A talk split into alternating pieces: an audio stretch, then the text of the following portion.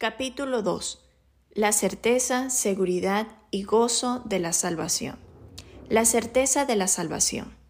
Si usted recibió a Cristo recientemente, tal vez en algún momento haya dudado de que su experiencia fuera verdadera.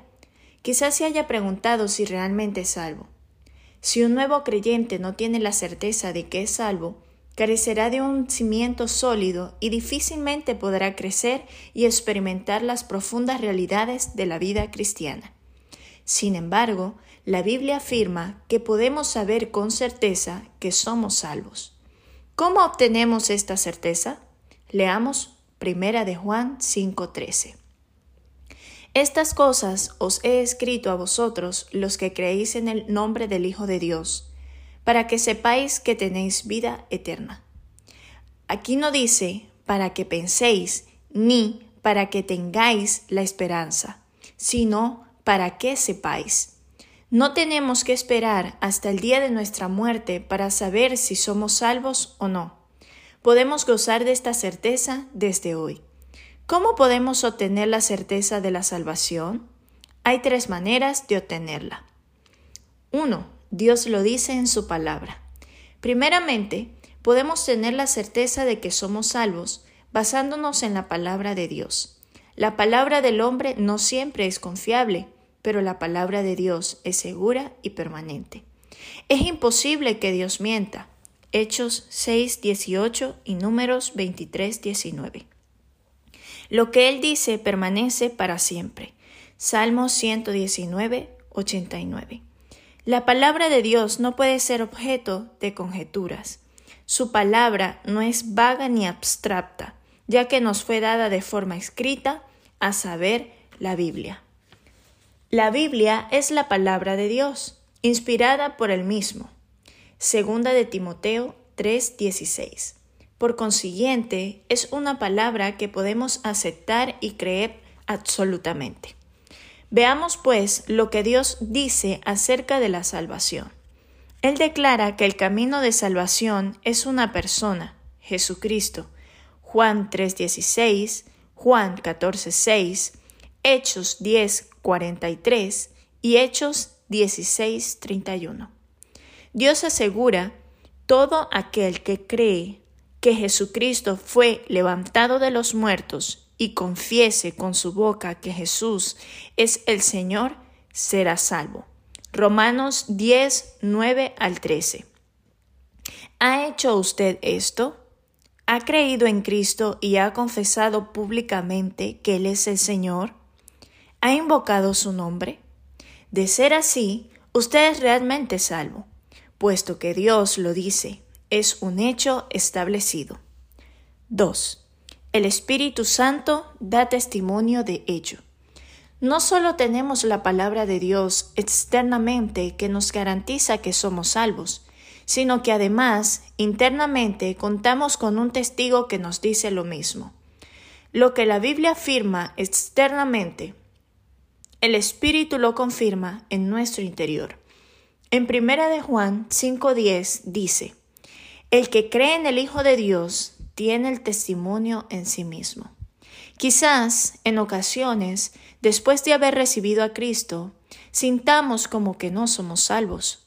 Pero si examinamos en lo más profundo de nuestro ser, en nuestro espíritu, percibiremos un testimonio interior que nos da la certeza de que somos hijos de Dios. El Espíritu mismo da testimonio juntamente con nuestro espíritu de que somos hijos de Dios. Romanos 8:16. Si usted duda de que tiene el testimonio interno del Espíritu, simplemente haga una prueba.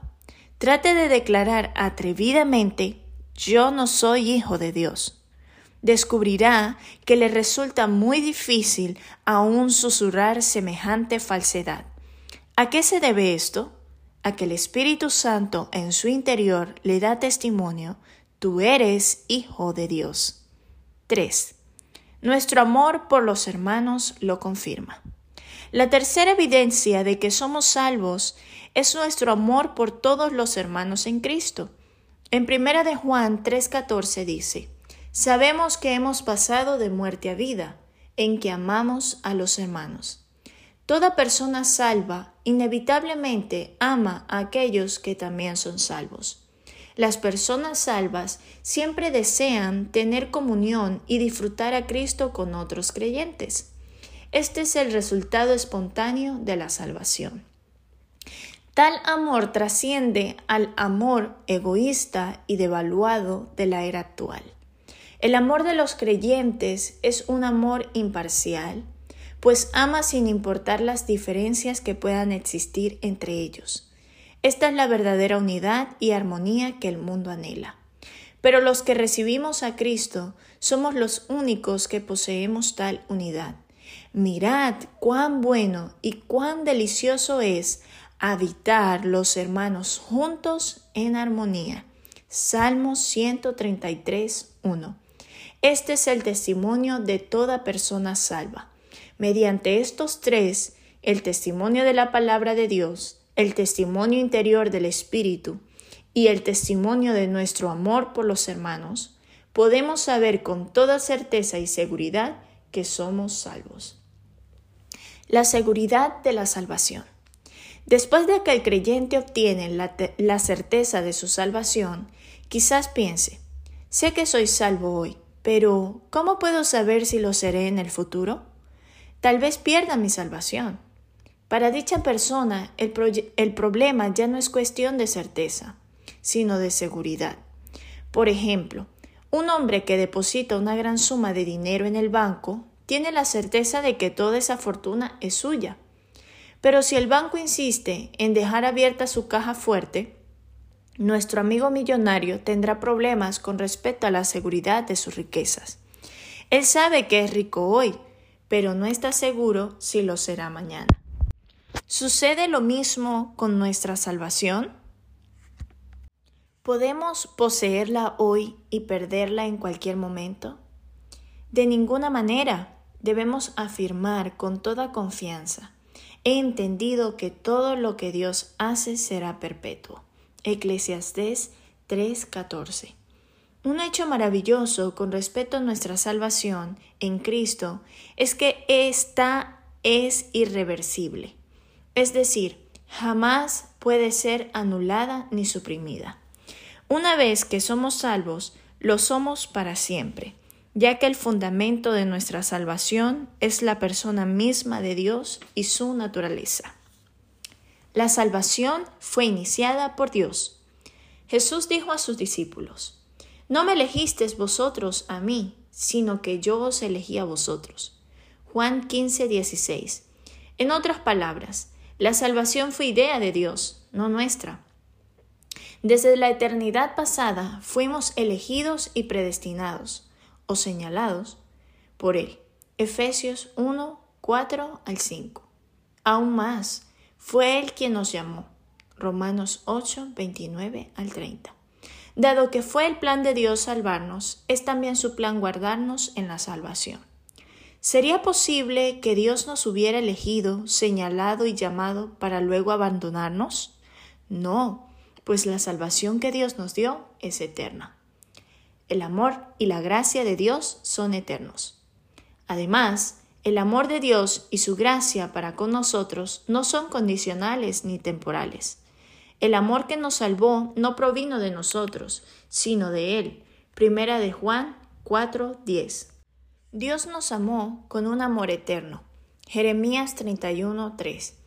Su gracia nos fue dada desde la eternidad, antes de que el mundo fuese. Segunda de Timoteo 1:9. Cuando Cristo nos ama, nos ama hasta el fin. Juan 13:1. Por consiguiente, ningún pecado, fracaso o debilidad nuestro podrá separarnos del amor de Dios que es en Cristo Jesús. Romanos 8:35 al 39. Dios es justo.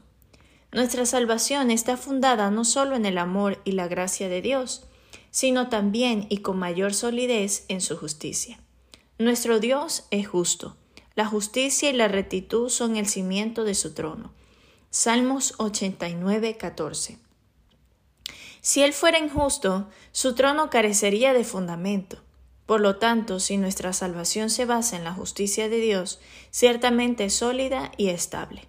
Supongamos que usted se pasa un semáforo en rojo y le imponen una multa. La multa es un castigo justo y la ley exige que usted pague. Si el juez pasa por alto la infracción cometida y lo libera de la responsabilidad sin tener que pagar la multa, tal juez sería injusto. No importa si usted le cae bien al juez o no, él está obligado por la ley a exigirle el pago de la multa. Del mismo modo, nuestro problema con Dios antes de ser salvos era un problema legal.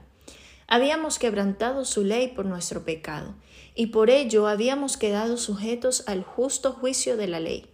Conforme a la ley de Dios, todo transgresor debe morir.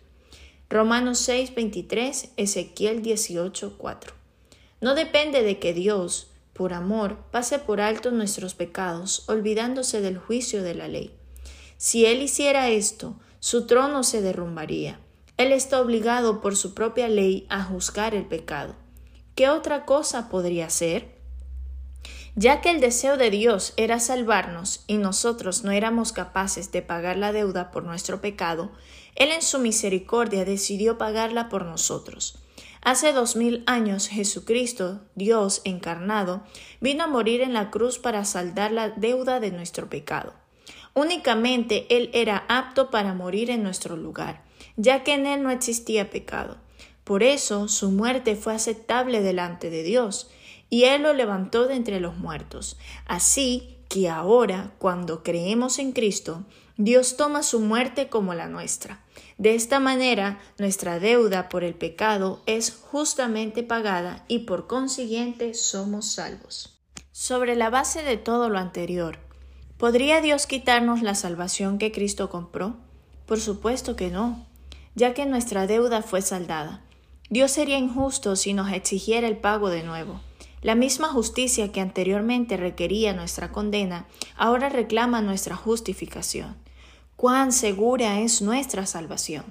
Ni siquiera un juez mundano se atrevería a sugerir que una misma multa fuera pagada dos veces, mucho menos Dios, quien es la fuente de toda justicia y rectitud. Tal como el hermano Watchman Nee escribió en un himno, Él para mí obtuvo perdón y completa remisión. Toda deuda del pecado fue pagada. Dios no exigirá doble pago. Primero de su Hijo, mi real seguridad, y luego de mí otra vez pagar. Por lo tanto, la Biblia declara que cuando Dios nos salva, manifiesta su justicia. Romanos 1, 16 al 17, Romanos 3, 25 al 26. Ahora somos hijos de Dios. Cuando fuimos salvos, no solo recibimos la salvación, sino que también llegamos a ser hijos de Dios al nacer de su vida eterna. Juan 1, 12 al 13. Tal vez un padre terrenal pueda quitarle a su hijo algo que le hubiese regalado, pero jamás le quitaría la vida, que le impartió mediante el nacimiento. Aunque su hijo se porte mal, seguirá siendo su hijo. De igual manera, nosotros somos hijos de Dios, y aunque tengamos muchas debilidades y requiramos de su disciplina, nuestros pecados y flaquezas no cambian el hecho de que somos sus hijos. La vida que recibimos en nuestro nuevo nacimiento es la vida eterna, la vida indestructible, la propia vida de Dios, la cual jamás muere. Una vez que nacemos de nuevo, no podemos deshacer este hecho. Dios es poderoso. Otro factor que garantiza nuestra salvación es el poder de Dios. Él no permitirá que nada ni nadie nos arrebate de sus manos. Jesús dijo, Yo les doy vida eterna, y no perecerán jamás, ni nadie las arrebatará de mi mano. Mi Padre es mayor que todos, y nadie las puede arrebatar de la mano de mi Padre. Juan 10, 28 al 29. La mano del Padre y la mano del Señor Jesús son dos manos poderosísimas que nos sostienen firmemente. Aun si nosotros intentáramos escapar de esas manos, no lo lograríamos. Dios es nuestro Dios es más fuerte que Satanás y que nosotros. Dios jamás cambia. Si la salvación se perdiera, muchos de nosotros ya la habríamos perdido. Los seres humanos somos muy volubles. Un día estamos eufóricos y al siguiente deprimidos.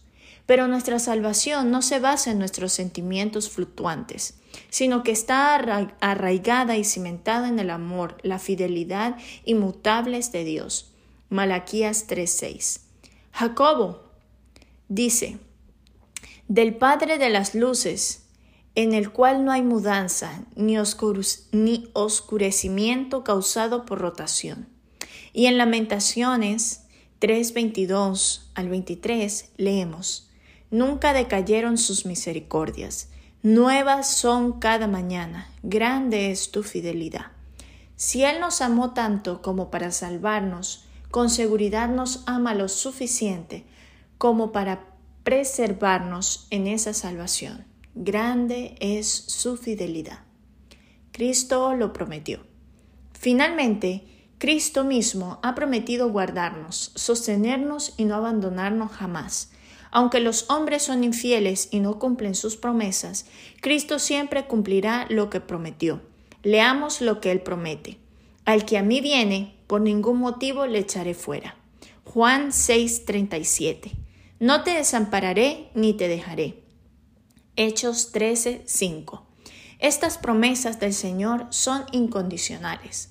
Vemos esto en la expresión por ningún motivo, lo cual quiere decir que bajo ninguna circunstancia Él ha de desecharnos ni desampararnos. Esta es su fiel promesa. Qué sólida es la seguridad de nuestra salvación. Dios nos eligió, nos predestinó y nos llamó. Además nos dio su amor su gracia, su justicia, su vida, su fortaleza, su fidelidad inmutable y sus promesas.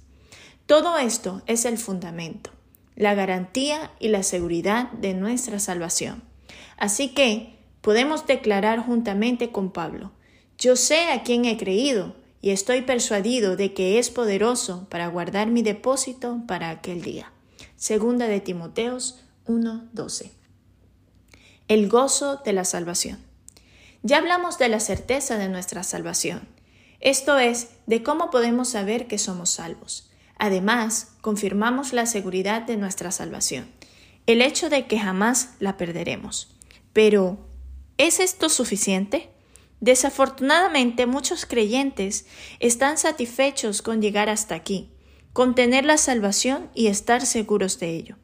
No obstante, su gozo o disfrute de la salvación es muy escaso. Retomemos el ejemplo de la persona que guarda sus millones en el banco.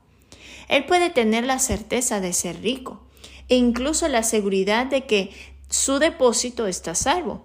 Pero si nunca gasta nada y se conforma con llevar una vida pobre y limitada, podríamos decir que no disfruta de sus riquezas. En teoría, él es muy rico, pero en la práctica no posee nada. Esta es la condición de muchos cristianos actualmente. Son salvos, pero en su vida diaria experimentan muy poco de las inescrutables riquezas de Cristo. Efesios 3:8. Sin embargo, Dios no solo desea que tengamos a Cristo, sino que además lo disfrutemos y que lo hagamos al máximo. Juan 10:10 y Filipenses 4:4.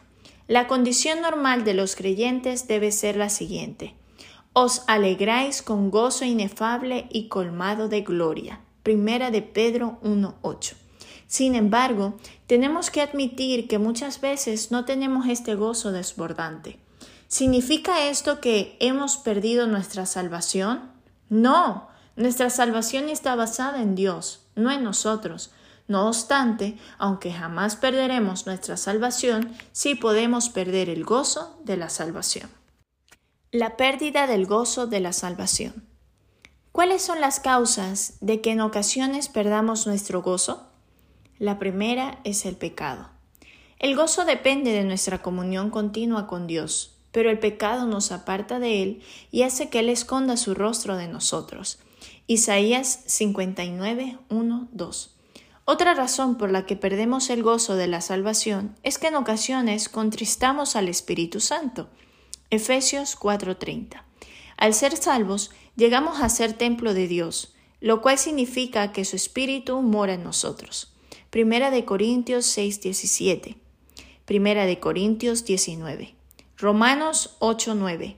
Romanos 16. Romanos 11. Tal espíritu en nuestro interior no es una fuerza ni una cosa, sino una persona viva, a saber, Jesucristo mismo. Primera de Corintios 15:45, Segunda de Corintios 3:17, Segunda de Corintios 13:5. Como cualquier persona, él tiene sentimientos y propósitos. Por lo tanto, cuando hablamos o hacemos algo que no le agrada, Él se contrista. Cuando contristamos al Espíritu Santo, nuestro espíritu también se contrista, ya que ambos espíritus están unidos. Primera de Corintios 6, 17. Y en consecuencia perdemos nuestro gozo. Mantener el gozo de la salvación. Nuestra salvación es firme como una roca, pero el gozo de la salvación es como una delicada flor la cual puede ser perturbada incluso por la más ligera brisa. De aquí que el gozo es algo que necesitamos cultivar y sustentar. ¿Qué debemos hacer para mantener este gozo? En primer lugar, debemos confesar nuestros pecados. Primera de Juan 1.7, primera de Juan 9. Cuando, cuando confesamos nuestras faltas al Señor, su sangre nos limpia y nuestra comunión con Él es restaurada.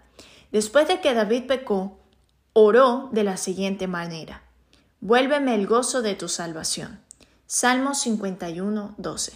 No es necesario esperar para obtener el perdón, pues la sangre preciosa de Cristo nos limpia instantáneamente de todo pecado. En segundo lugar, debemos tomar la palabra de Dios como nuestro alimento. Jeremías dijo, Fueron halladas tus palabras, y yo las comí, y tu palabra me fue por gozo y por alegría de mi corazón. Jeremías 15, 16. Muchas veces, al leer y orar la palabra de Dios, nuestro corazón rebosa de alegría. Una persona con hambre no puede ser feliz. Del mismo modo, no debemos ser creyentes malnutridos. Por el contrario, debemos alimentarnos constantemente con la palabra del Señor la cual es un baquete continuo. Mateo 4:4. En tercer lugar, debemos orar. En muchas ocasiones, después de abrir nuestro corazón al Señor y expresarle abiertamente nuestro sentir, experimentamos un gozo profundo y somos refrescados. En Isaías 56, 17 dice que Él nos llenará de gozo en su casa de oración. La verdadera oración no es una repetición de palabras y frases habituales, más bien es derramar nuestro corazón y nuestro espíritu ante el Señor. Jesús dijo, Pedid y recibiréis para que vuestro gozo sea cumplido. Juan 16, 24. La verdadera oración nos hace libres y nos llena de disfrute. Finalmente, debemos tener comunión con otros. El mayor gozo de un creyente es estar con otros que aman y disfrutan a Cristo. No existen palabras humanas que puedan describir la dulzura que experimentamos al reunirnos con otros creyentes, alabar juntos al Señor y compartir acerca de Él. En primera de Juan 1.3 al 4 dice, para que también vosotros tengáis comunión con nosotros, y nuestra comunión verdaderamente es con el Padre y con su Hijo Jesucristo. Estas cosas os escribimos, para que nuestro gozo sea cumplido. La verdadera comunión no es algo que tengamos que hacer por obligación, sino un disfrute, es el gozo más grande que hay sobre la tierra. Así pues, ahora tenemos la certeza, la seguridad y el gozo de haber recibido la salvación. Alabamos al Señor por una salvación tan completa.